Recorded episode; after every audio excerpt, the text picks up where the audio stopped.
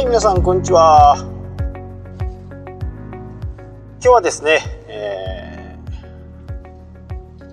ー、最近やっぱりあのー、いろいろ前々から言ってるようにですね、来年に向けてのコンテンツとか、新しいこうソフトとかのね、使い方をね、えー、一生懸命こう練習しています。なのでね、納得いくまでにはね、やっぱり3ヶ月、6ヶ月ぐらいかかってしまうのかなっていうふうなね、えー、思いはあります。まあ、バンキリね、あのー、パソコンに貼り付いて、作業できればもう少し効率も上がるんでしょうけど、大体もう、え今のね、スタイルからすると、の中に使える時間自分のね24時間の中で使える時間って多分2時間ぐらいしかないんでまあその中でこううまくね効率よくやっていきたいなとは思ってるんですけど まあまあなかなかうまくいかないですね。それでもやっぱり僕が初めてねインターネット HTML っていうのをねこうやってみたいなと思った時から比べて今はね本当に情報量がいっぱいあっていろんなことをね、えー、教えてくれるのがね YouTube っていうのは、ね、本当にありがたいなと思います。まあ実際にやってみて、できないこともあります。あのーなので、えー、皆さんがもしね YouTube とかで発信をする側になった時にはですね本当にそれで出来上がるのかっていうこととあと難しい言葉をね、えー、なるべくこう優しい言葉に変換して変えてあげる。音声を下げればいいとかいうこと。を例えばね音声を下げるっていうのは原因を下げるとかっていうふうにね専門用語で言うとそういうふうな形に、えー、なるんでその辺をね、えー、初めての人が見てわかるようなものを紹介していくのがねやっぱり YouTube のいいところでそこをうまくこうできたらね何の問題もないで再生回数もね増えていきます。でそこで見てほしいのがやっぱり視聴者維持率なんですね。YouTube で最も大切なのは視聴者維持率です、これが、え平均ね、えー50%を超えるような動画を毎回投稿できていればもう全く問題ない。あなたも本当に YouTuber になれます。時間はかかるかもしれないですけどえ突飛なことをしてね、えー、YouTube で広告収入を得るわけではないんで100万円分宝くじ買ったけど外れましたみたいなそういう風なこう本格的な YouTuber っていうのかな。そういう人たちの部分はそういう人たちに任せて、えー、私たちはねビジネスでこううまくいく方法とかいろんなこう皆さんだけしか知らない知識ってあるんですよね。でもそれは本当はみんなこれぐらいわかるよねっていうふうに勝手に思ってしまってる場合が本当に多いんですよ。なので、えー、そこの部分はまずね YouTube を作ってみるっていうところから実際にそれを、まあ、市場っていう言い方はあれかもしれないですけど、まあ、YouTube にアップしてみてね。そして1ヶ月2ヶ月見てそれでも、えー、再生回数が思いのほか伸びないんであればね、えー、そこにはニーズがなかったんだなっていうふうにね思っていただければいいかなと思いますし。そこがねやっぱり重要ですよね。実際のニーズが分かってくると次の展開もねあこれきっと受けるだろうなとかっていうのが多くの人に見てくれるだろうなっていうのが分かります。本当によく分かるんでそこをね地道にこう調査をしていくっていうところが大切ですね、まあ、もちろんブログも同じですけどね、え、ただパッと見ね確認ができないっていうところがちょっとめんどくさいところですよね。そのページに行ってページに何人来たかっていう。まあ YouTube の場合はもうあの個別のね、えー、再生回数と出ますからその個別を見るっていうことも大切なんですけど総生総再生回数がどのぐらいになったかっていうのはもう管理画面1ページ目にね出るんでそこで感覚的にあ昨日は100件見られたなとか。今日は30件しか見られてないなとか。チャンネル登録者数は30人10人増えたなとか。そういうふうに分かっていけばねあの簡単です。ただコンテンツを作っていく動画を編集していくっていうのはまあ非常に大変ですよね。前回ね、えー、福岡から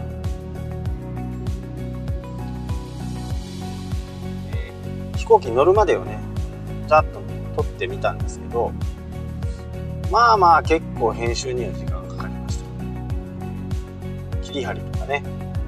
その辺。とあと音楽の入れ方とか、まあ、その辺はやっぱりちょっと時間がかかりましたしだだ流しで撮ってたんでダーッと適当にね。で、えー、あまりにもこう歩行者の方がアップで映るようなところはカットしなきゃならないですし後ろ姿とかだとねあのまああまり良くないですけどね。あまり良くないですけどなるべくそういう人の入らないそうなるとねこう本当地味な絵になっちゃうんですよね。人混みの中だと。足元だけとか。ただ足元だけのね、えー、動画見たいかっていうと、まあ、かなりマニアになっちゃうんで。あとそういうふうにね街中でまあ僕はこうジンバルンっていうこうぶれない機械をね持ち持ち歩いて撮影してるんですけどもうほんと注意してもらいたいのが、まあエスカレーターとかね階段とか。その辺やっぱりカメラを回してると、えー、そんなことしてないのに変な冤罪に巻き込まれたりするんでそこはね、えー、本当に注意をしてただね一昔から比べて最近の YouTuber はかっこいいのが多いですよね。まあ若手がどんどん出てきて、え、若手がいい感じのね動画をどんどん出せるような環境になってきました。というのもやっぱりこう機材とかがね iPhone でできたり10万前後のね機材でいいものができたりするんで、まあ、パソコンはちょっと必要ですけどまあ、その辺の環境がどんどんどんどん安くなっていけばいいクリエイターがねどんどんどんどん出てきてますよね。で撮影っていうのはちょっと難しくってっていうか奥が深いっていうか、まあ、上をね求めたらどこまででも上行けるんですよね。例えばカメラ1500万とかありますからね。100万ぐらいのカメラはざらにあそれに今度音響でしょ？マイクでしょ？っていうような感じ。でも、えー、そこにね自分の視聴者を自分の視聴者はそこを求めてるのかどうなのかっていうところを分かるのが非常に大切です。そこまで求めてない。まあいいいい画像でねいい音楽でいい音声でっていうのはやっぱり誰もが聞きやすいんでね、あのー、視聴者数も伸びるとは思うんですけどただどこかの時点でね、えー、やっぱりこうストップをかけないといけないですしその辺をどこまでにするかっていうのが大切かなとは思いますけどね。ただ本当 iPhone だけでも本当に十分です。もう新しいね10以上。まあ僕7で撮ってますけど7で最近の飛行機の映像とかあとは福岡の映像とかねそういったものをもう iPhone7 で撮ってます。まあそこそこいいと思うんでで僕のこ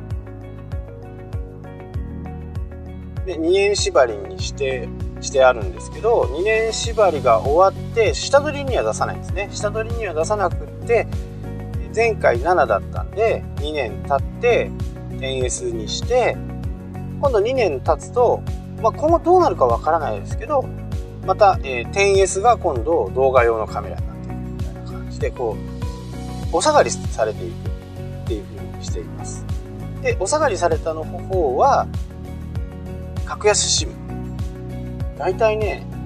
今ちょっとデータ量を上げたんで900円ぐらいですかね。900円ぐらい。毎月900円で1台の iPhone がもう出てるような感じなんで。もう1台の方は結構高いです。多分ねそこに iPad も組み込まれたりいろいろしてるんで結構な金額なってるはずなんですけど今まで2台でね、え、例えば8000だったら1万6000円なわけですよ。でも1台で、え、1台が1000円ぐらいなんで、まあ、1万5000円ぐらいいってても今までとあまり変わらない